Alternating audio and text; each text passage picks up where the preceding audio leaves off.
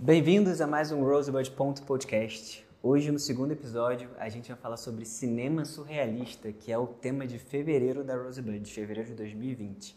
E para essa conversa super especial, a gente trouxe dois convidados igualmente especiais, que é o Jorge Cruz. É, bom, bom dia, boa tarde, boa noite a todos. Muito obrigado pelo convite. Ah, o prazer é nosso. E a Roberta Matias. Boa noite. Prazer. A Roberta é antropóloga, cientista social e ela desenvolve um trabalho de pesquisa sobre cinema latino-americano muito interessante e é apaixonada por Jodorowsky, que vai compartilhar um pouco do conhecimento dela sobre isso com a gente. Jorge é crítico e editor do site Vertente do Cinema e é um amante de Lynch e vai trazer um pouco desse conteúdo pra gente. E eu estou muito animado para começar essa conversa. E a Roberta preparou um início especial para essa conversa. Roberta, conta pra gente. É, a primeira coisa que eu queria falar é que para mim é muito especial, né, que esteja sendo na, na PUC, porque eu tive algumas viradas com cinema na minha vida, né? Minha primeira graduação iniciou-se em cinema, é uma graduação que eu não concluí, mas eu fui tendo encantamentos e desencantamentos pelo cinema. E quando eu estava na PUC, uma professora de filosofia disse que eu precisava conhecer o Jodorowsky. E naquela ocasião, acho que 2006, eu, eu, peço desculpas porque isso eu escrevo no texto da, da revista que vocês vão receber. Então, quem está tendo essa informação duplicada, desculpa, mas é, um, mas é que assim, é, eu acho que o Jodorowsky está no ambiente, então eu preciso falar. Eu acho que não foi coincidência que eu venha aqui hoje falar sobre Jodorowsky. Então, é, era uma edição especial do Festival do Rio. Na verdade, a, a mostra especial daquele ano era sobre Jodorowsky e passaram todos os filmes dele, quase todos os filmes dele, né? Acho que só os dois primeiros eles não passaram.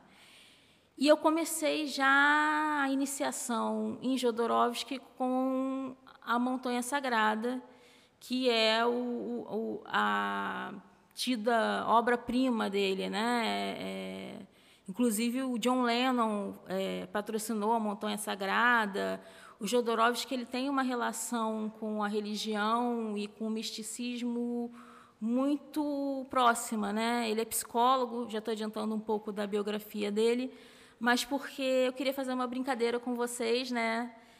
queria nesse início de, de podcast, eu peguei só os arcanos maiores das cartas de tarô, mas queria tirar uma carta aqui e ler para a gente saber qual carta vai reger o podcast, esse podcast. Vamos lá. Bom, Gleison, você pega a carta. O Sol. O Sol. Vamos lá ler o que, que o Sol tem a, a nos dizer. Desculpem pelos barulhos das páginas, tá? Não sou uma especialista em tarô, eu sou só uma curiosa. Então eu tenho que contar aqui com o meu livrinho. Mas vamos lá, o sol. O sol ele veio, né? Porque as cartas de tarô elas podem, ver, podem vir invertidas ou não. Ele veio em pé. Então, quer dizer que ele veio com as, as características positivas do Sol. Né? Então, a interpretação seria um presságio favorável, grande sucesso, facilidade e clareza de expressão, boas relações, amizade leal, contentamento no amor, é, significa, o significado esotérico, grande criatividade, felicidade, paraíso, altruísmo e libertação. Então acho que a gente está bem para hoje, né? Maravilha, melhor carta possível para hoje. E Roberta, como o, o tarot se relaciona com o cinema do Jodorowsky? Eu acho que assim não tem como falar quase do cinema do Jodorowsky sem falar de tarô, porque o Jodorowsky ele considera o cinema dele um cinema místico, né? Ele na verdade, a gente está falando sobre cinema surrealista, mas o Jodorowsky ele inicia com o cinema surrealista e logo ele rompe com esse cinema surrealista, criando um movimento próprio com um espanhol e um francês que se chamava Movimento Paniquet, na França. Né? O Jodorowsky viveu muitos anos na França, ele viveu é, entre França, é, Chile, enfim, ele é um cara do mundo, né? E nesse tipo de performance, porque era quase que a gente chamou hoje de performance, não era, não era um teatro, era uma performance. Eles deixavam vir tudo que estava imerso no, no inconsciente deles. Então eram performances bem, bem fortes, né? eram performances bem vívidas. E a gente pode dizer que tem alguma coisa de, de, de surrealista, porque, por exemplo, o El Topo, que na verdade significa topeiras né, em, em, português, tem a ver com, com cavar, que é um dos filmes que eu vou abordar no curso.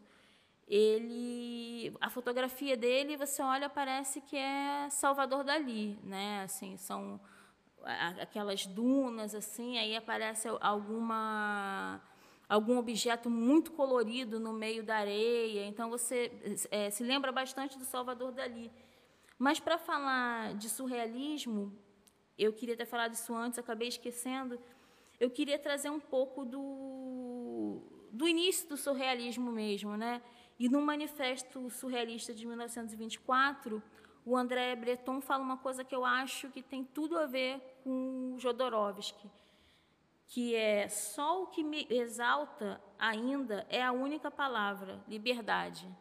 Eu acho que para o Jodorowsky o cinema, a vida e a psicanálise, ele também é psicanalista, eu acho que tem muito a ver com a liberdade, né? com a gente poder ser quem a gente é. Incrível. muito, muito, muito, muito incrível. É, e, Jorge, já fazer, puxando um pouco o Jabá para o curso que a gente vai fazer, é, se você está ouvindo esse podcast e ainda não está sabendo do curso, por favor, você precisa ficar sabendo. No dia 7 de março vai acontecer um curso focado no cinema de Jodorowsky e Lynch, no Rio de Janeiro e os ingressos já estão à venda no nosso site. E tanto o Jorge quanto a Roberta serão os palestrantes desse masterclass e a gente vai traçar um, um panorama do cinema do Jodorowsky e do Lynch estudando esse viés surrealista. Então, Jorge, como que você pode, não sei assim, de alguma maneira contrapor o cinema surrealista do Lynch com o cinema surrealista do Jodorowsky? É, o, o Lynch, eu acho que ele, apesar de ter essa, essa linguagem que muitos chamam de lynchiana, né, mais do que, do que surrealista em si, ele, ele consegue levar ao cinema muitos dos elementos clássicos do, do surrealismo. Ele, ele é um, veio de família rica, né, de famílias com valores tradicionais dos Estados Unidos. Ele é de 20 de janeiro, então ele é um capricorniano com aquele espírito é, contestador. E quando ele, quando ele foi estudar pintura nos anos 60, ele passou a ter contato com, esses, com essas experimentações. Mas eu acho que a grande característica do, do cinema surrealista do Lynch talvez seja, mais do que o uso do som, essa, essa inserção de elementos autônomos. É uma coisa que, que o texto surrealista gosta muito de fazer, né, de criar essa confusão sobre é, sonho e realidade. E o Lynch, principalmente nas últimas obras dele, nos últimos três longas, ele consegue fazer essa essa romper com essa estrutura linear, com essa muito mais do que romper com a narrativa clássica e inserir é, itens que aparecem que são aparentemente sem sentido no, na, naquela obra, mas que que conseguem condensar essa ideia do, do surrealismo, apesar de dele ter criado uma linguagem própria, dele ter criado um, um, cinema muito, muito autoral, muito próprio, a gente pode dizer que muita coisa do, do surrealismo como, como vertente a gente consegue encontrar no, no cinema dele. Eu acho que o surrealismo ele dentro do cinema ele é uma, um dos, uma das vertentes que mais dão liberdade para você subverter o próprio surrealismo. Porque se a gente pegar o cinema surrealista do, do Buñuel e do Dali ali com o Cão da Luz e comparar com o do Jodorowsky, comparar com o do Lynch, são cinemas totalmente diferentes e ao mesmo tempo a gente pode cruamente categorizá-los como surrealista ou como elementos surrealistas. Eu acho isso muito interessante que outros outras vertentes cinematográficas são muito mais rígidas e o fato do surrealismo ser completamente oposto do rígido, ser o, o libertário ao extremo, os sonhos filmados, eu acho que ele dá essa liberdade, já que ninguém sonha igual, não tem por que o cinema surrealista de todo mundo ser igual.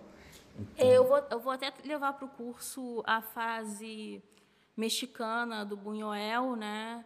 É, é muito interessante mesmo porque é, na própria obra do Jodorowsky ele começa com dois filmes, em 1957 e 1968, é, que ainda estão muito dentro do movimento paniquê, né? que ainda são uma coisa muito performática.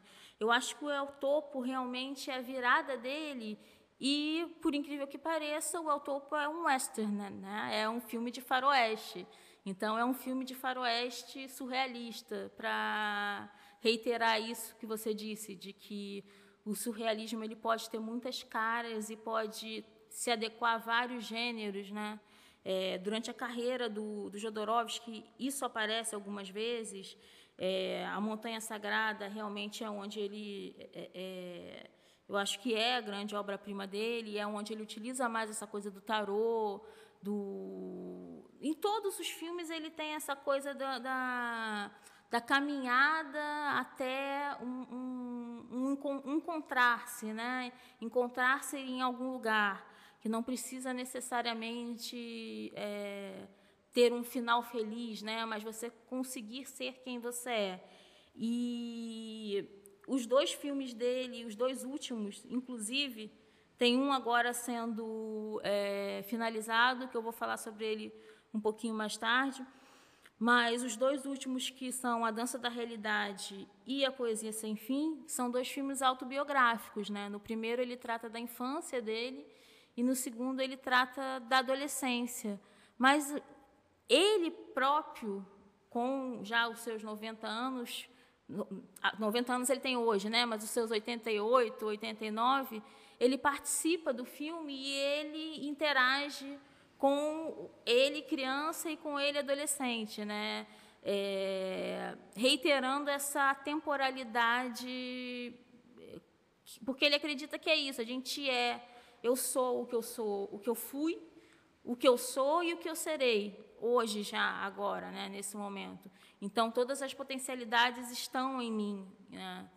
Então é, acho que isso, isso, é muito interessante no, no cinema do Jodorowsky. É, e, e, já o Lynch, ele já pensa, ele já tem outro, outro caminho, né? Ele, ele já diz que se, se tudo pode ser real, então tudo pode ser irreal da, da mesma forma.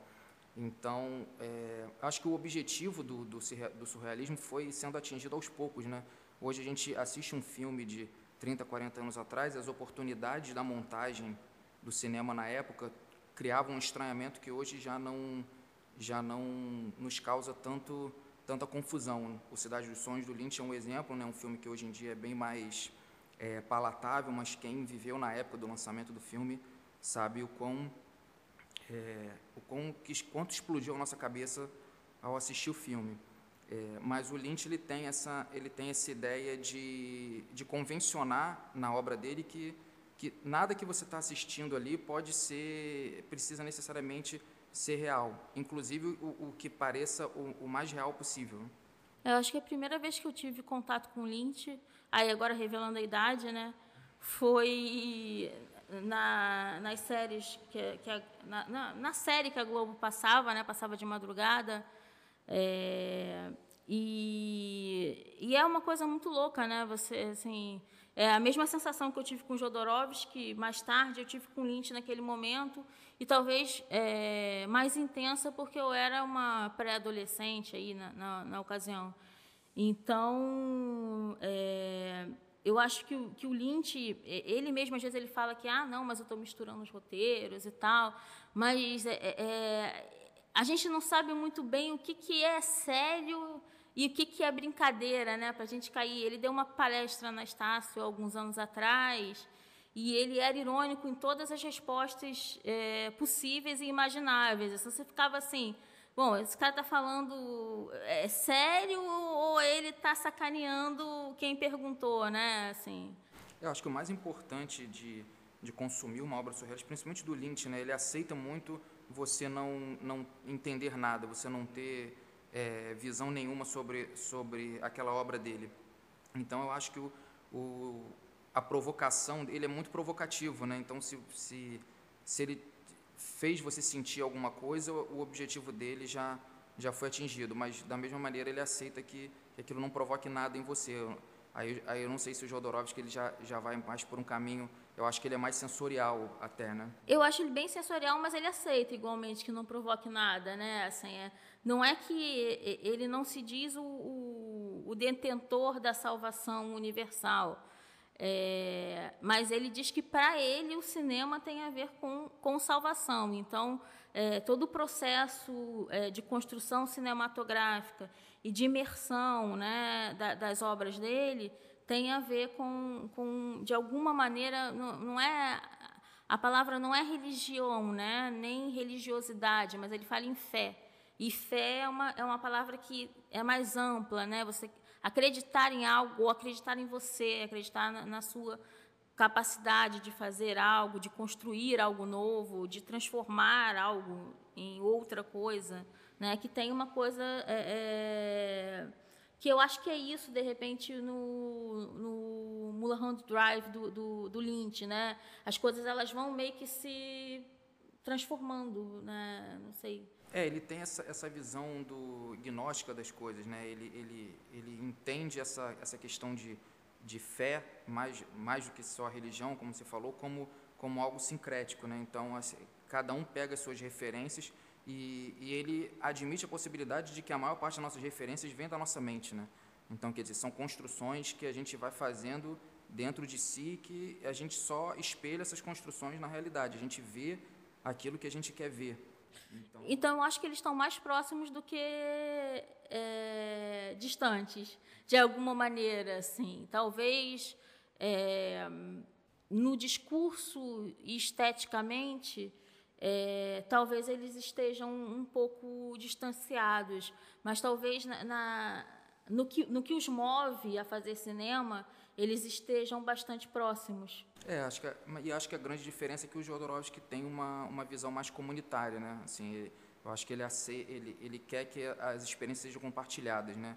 O Lynch, acho que ele busca mais essa interiorização do, do que do, é o seu contato com a obra, a sua relação ali com a obra dele. Talvez o, o Jodorowsky seja um, um diretor que para se trabalhar mais em conjunto e o Lynch uma coisa assim mais no particular, assim. É, aqui na, nas cartas do tarot, talvez o Lynch seria o eremita, né? É, o, o, o, cara que está lá procurando o seu caminho, né? E aí, por, por trabalhar com imagem, por trabalhar com cinema, ele compartilha com o outro. O Jodorowsky tem isso como uma regra primordial de vida, inclusive, né? Eu até no curso eu vou falar né, os 82 mandamentos do Jodorowsky para uma vida melhor, mas eu acho que é para um cinema também que ele considera mais potente. E um, da, da, da, um dos mandamentos é pare de se definir e o outro é não se louve e nem se insulte. Então, assim, somos todos humanos, temos as nossas qualidades, temos os nossos erros. Então, acho que ele não, ele não pensa que todos iremos chegar à salvação da mesma maneira. Cada um vai chegar de uma maneira diferente, mas ele oferece um arcabouço para que você possa trabalhar e da maneira como você bem entender também. Eu não acho que ele é, é assim rígido com o que ele produz. Ele deixa que a, que a obra também depois de feita ela seja é, lida, lida interpretada, interpretada de uma maneira é, mais livre tem uma coisa que eu não falei sobre o Jodorowsky até agora, mas que é muito importante, é porque ele para de produzir filmes em determinada época e vai produzir muito quadrinho, que tem a ver com essa multiplicidade também de, de meios e de formas. E ele é parceiro do Moebius e tem um quadrinho, inclusive, que foi assim é, chocante, que é o, o Garras de Anjo, que foi um quadrinho que foi considerado hipersexualizado, beirando o pornô. Né? Mas, na verdade, os filmes do Jodorowsky, Jodorowsky faz um filme em 1960 e pouco, em que um, um homem comum beija um frade na boca, né? Então, assim, e não é querendo escandalizar, em momento nenhum, nenhuma das cenas é, remetem a, a, a algum tipo de olha, eu vou fazer isso para escandalizar todo mundo e tal. É, é, é, dentro do, do cinema dele, aquilo se encaixa muito bem e combina, e você não fica chocado, e a nudez e é, é uma coisa comum, né? porque é justamente isso, você precisa se libertar das suas amarras para ser quem você é, né? E no final das contas, por que, que a gente é tão certinho? Por que, que a gente segue algumas regras? Por que, que as regras de algumas sociedades são umas e, e, e das outras são outras, né? Então, na verdade, é isso. Você está se reprimindo o tempo inteiro. Vamos eh, ser mais livre, né? É, antes de, de, continuar a falar sobre o Jodorowsky, eu queria falar um pouco sobre é, a literatura fantástica também, né? Porque eu acho que o cinema fantástico, principalmente agora jogando a sardinha para o meu lado é, do cinema fantástico é, latino-americano e da literatura fantástica latino-americana, o cinema fantástico ele se inspira muito na literatura fantástica. E a gente tem alguns nomes consagrados como Gabriel Garcia Marques, né, o próprio Borges, mas eu acho que a gente tem um brasileiro que ele é muito subestimado, muito pouco, pouco citado, que é o Murilo Rubião, e eu assim recomendo a obra dele para quem no, no, curso eu vou citar um, um, algum trecho da obra dele, mas para quem gosta de, de cinema surrealista e de literatura fantástica também, assim, o Murilo Rubião é um prato cheio, né? É incrível a obra dele. É uma boa, boa indicação. A gente pode botar no, na descrição desse podcast algumas indicações de bibliográficas uhum. e até de filmografia para quem quiser se aprofundar mais, não só no cinema surrealista, uhum. como na literatura e nas outras. E você falou do, do Jodorowsky ser bastante autobiográfico e, e se eu não me engano o Jodorowsky ele tem dois livros autobiográficos, né? Do, é, além dos filmes, ele também escreveu... Ele tem dois livros e ele tem um livro agora que é... Eu estou com ele aqui, que inclusive já que, já que você deu essa... A deixa, né? Eu vou, eu vou citar. É, um, o outro livro dele é um livro no qual ele fala mais sobre a relação dele com a magia. Esse daqui é um livro que é meio que pergunta e resposta. Então você vai entendendo mais ou menos como Jodorowsky pensa. Né? E esse, a, psicomagia é uma maneira que ele criou para curar. Né? Então, ele, como psicanalista que é, criou essa maneira de curar as pessoas e está fazendo agora, o filme está sendo feito exatamente agora, em 2019, com o Jodorowsky com seus 90 anos. Né? Então, quem quiser também tem fácil na internet para achar algumas sequências do, do filme, né? Entrevista, está é, tá, tá disponível para as pessoas conhecerem mais é, a cabeça do Jodorowsky, porque é, isso do que eu estou falando aqui é, são coisas que eu estudei e tudo, mas quando você vê o filme, você não entende muito bem a, a, minha estranheza ao ver Montanha Sagrada. Bom, é óbvio que tinha a ver com o fato de eu ser um, um, uma jovem, né? eu estar tá no segundo período da universidade, ser muito nova, não entender nada de, de, de misticismo, de tarô e nem de nada. E o Montanha Sagrada é, é um filme que se apoia muito nisso, né? nessa leitura do tarô mas é, eu acho que o Psicomagia é um livro interessante para quem quiser se aprofundar mesmo e, e, saber quem é o Jodorowsky. Então, eu vou ler um, um, um trechinho aqui, que eu acho que, no final das contas, ele resume bastante não só quem é o Jodorowsky, mas é, o cinema do Jodorowsky e eu acho que a própria prática psicanalítica dele, né? Ele é perguntado: você diz que a arte tem o poder de curar. Como ela faz isso? A arte cura porque tudo que existe para ser curado é a doença de nós sermos nós mesmos e de não estarmos no presente. Há uma frase assídica, que é uma vertente do judaísmo místico, que diz: Se você não é você, quem é você? Se você não está aqui, onde você está? Se não for agora, quando será? Se você for capaz de resolver a questão de quem você é aqui e agora, então você estará sendo você mesmo e estará curado. Então, o filme Psicomagia é ele aplicando essa prática nas pessoas, né? Então, cada um tem uma dor, né? Então, é, a prática ela é diferente para cada pessoa. Não é a mesma coisa, né? Assim, o, os meus medos e os meus anseios e é, as minhas psicoses, elas são outras, diferentes das do Jorge. Então, possivelmente, se a gente fosse fazer uma prática com Jodorowsky, ele iria aplicar é, através da, da, corporalidade também, né, a, a práticas diversas.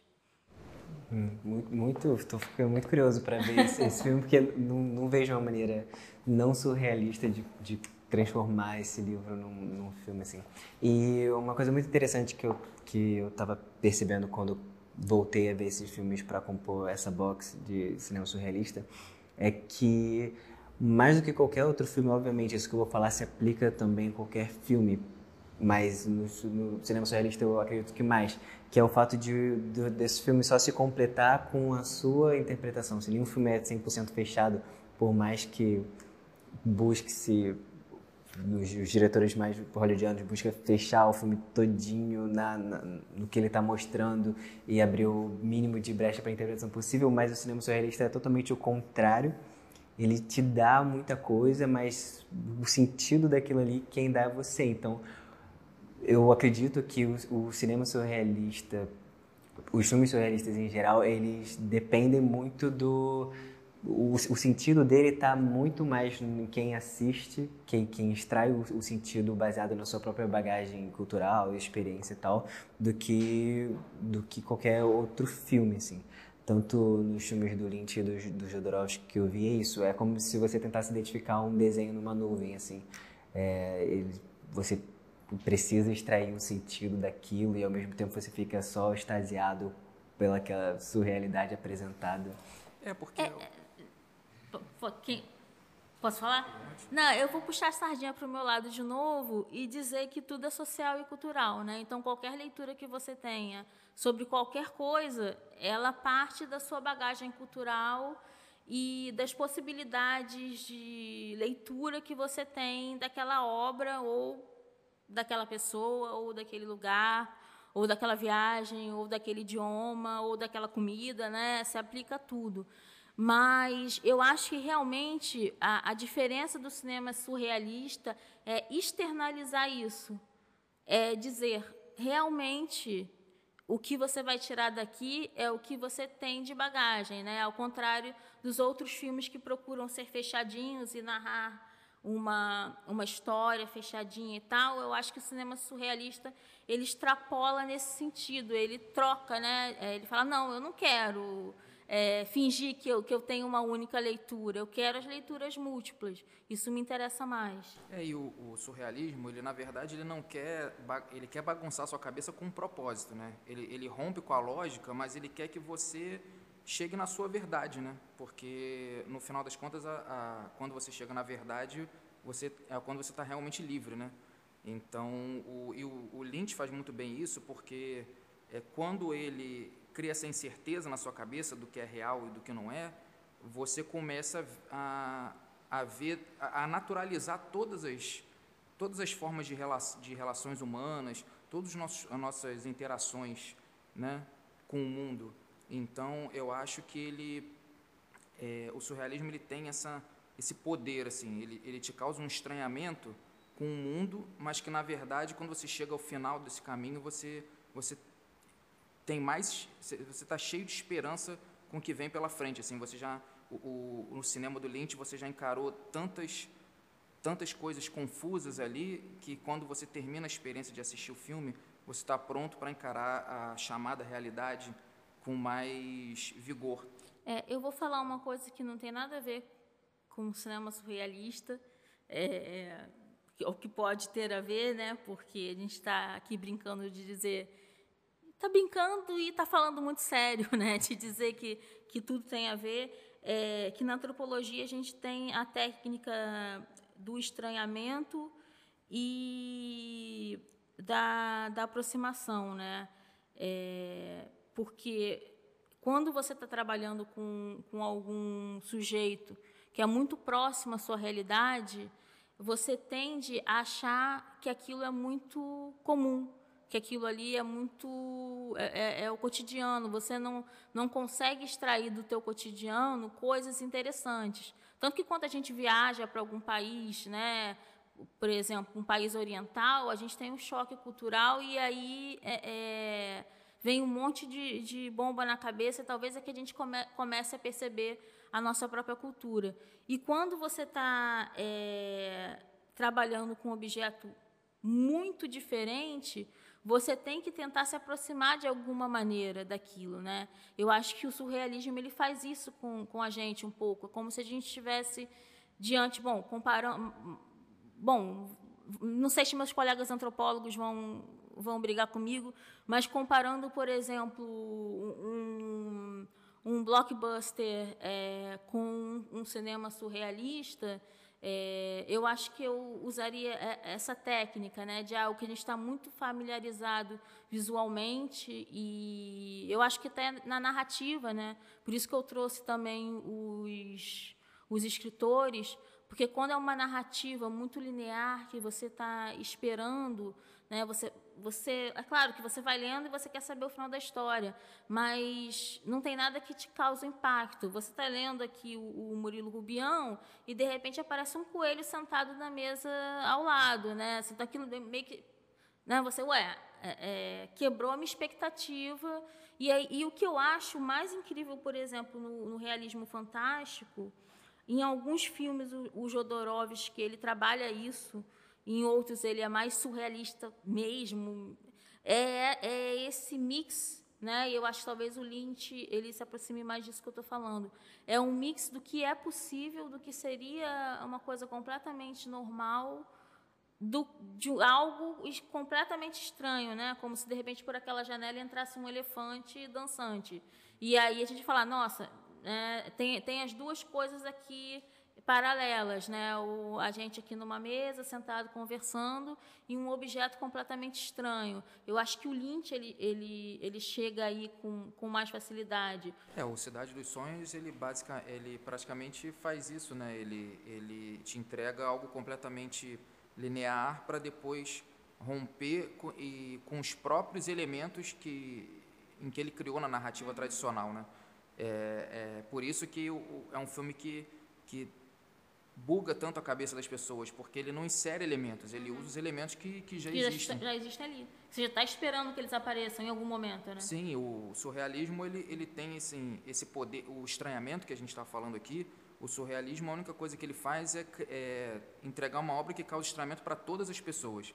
Mas se a gente for pensar na nossa realidade como sociedade, coisas que causam estranhamento para um são completamente é, normais para outros. É, é, isso que eu estava falando, por exemplo, se a gente viaja para a Índia, a gente vai chegar e vai achar aquilo estranhíssimo.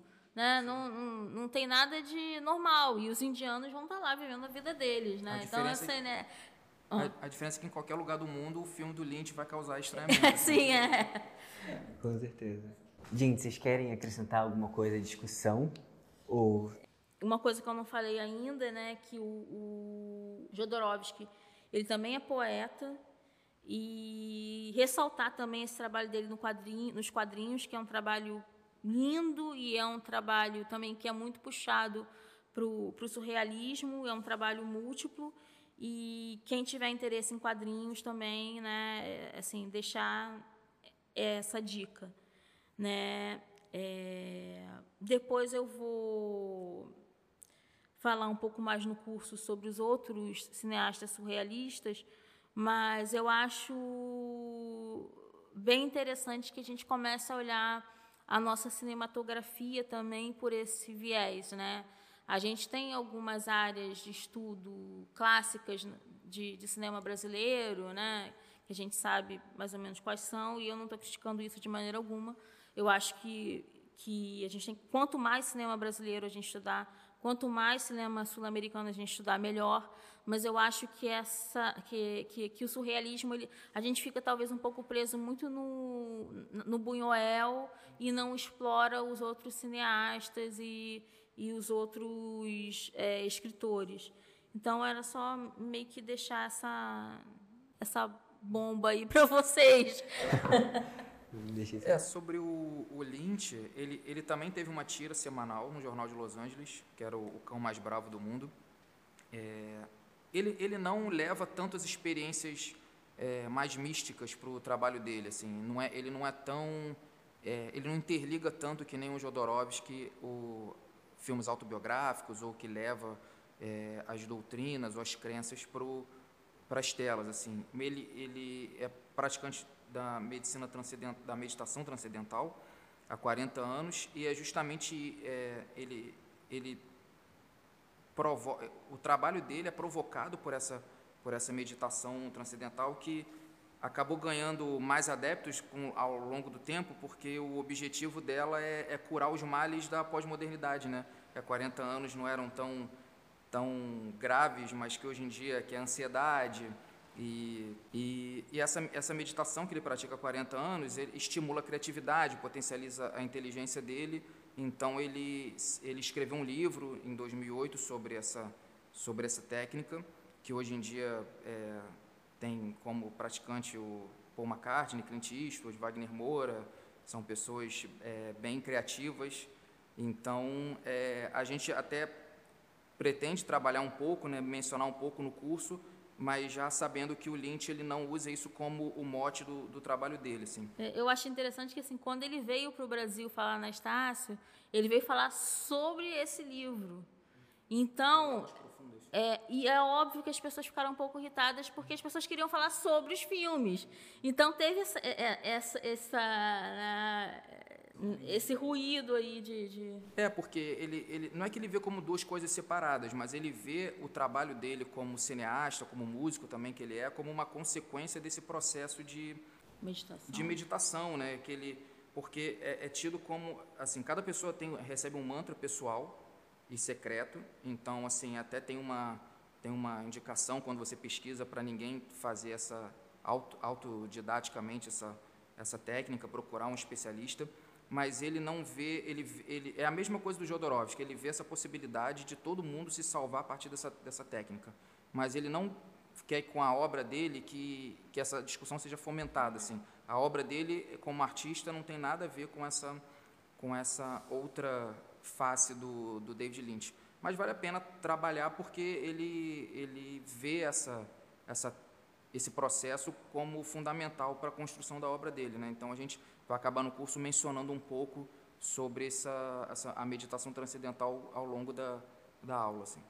É, eu acho que, assim, é, uma outra coisa, já que o Jorge falou, falou isso, e eu comecei falando que o, o Jodorowsky foi talvez a minha quarta virada no cinema, e agora talvez eu esteja passando pela minha sexta virada no cinema, que é descobrindo um cinema independente, autoral, é, das ditas minorias, né, que são maiorias.